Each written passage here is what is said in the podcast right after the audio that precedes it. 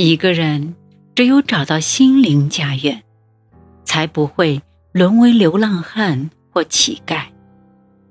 首先，即便你要出卖心灵，也一定要卖给自己。不管自己是什么样的，我们都要接纳自己。要知道，上帝是按照自己的心意创造人类的。人的地位仅次于天使。上帝不会给人设定年龄、学识、性别、胖瘦、高矮、肤色等任何表面上的关卡。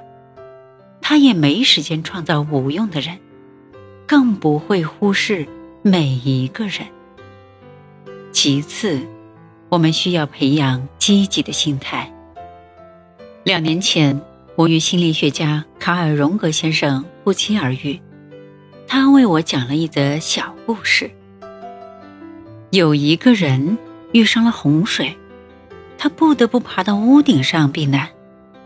邻居中有人飘过来说：“约翰，这次的洪水真的太可怕了。”约翰回答说：“还好吧，我并没有觉得它有多么可怕。”邻居听后很吃惊的问：“还好？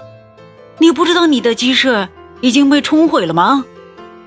约翰说：“对，我的鸡舍是被冲毁了，但是六个月前我已经开始养鸭子了，现在它们正在附近游泳，一切都还是蛮好的呀。”可是约翰，你的庄稼也被毁了。邻居坚持说：“约翰回答说，不，并不是。上周还有人告诉我，我的庄稼因为缺水差点干死，现在问题解决了。”消极的邻居很吃惊，他再次对一脸高兴的约翰说：“但是，约翰先生，你看，大水就要涨到你家的窗户了。”约翰笑得更开心了。说：“哈哈，我家的窗户太脏了，正好要清洗一下。”这听起来像个笑话，但其实是一种哲学，是一种以积极心态应对纷繁复杂、跌宕起伏的现实生活的最高境界。一旦达到这种境界，哪怕是遇上天大的困境，他的心灵。你会自然的做出积极的反应。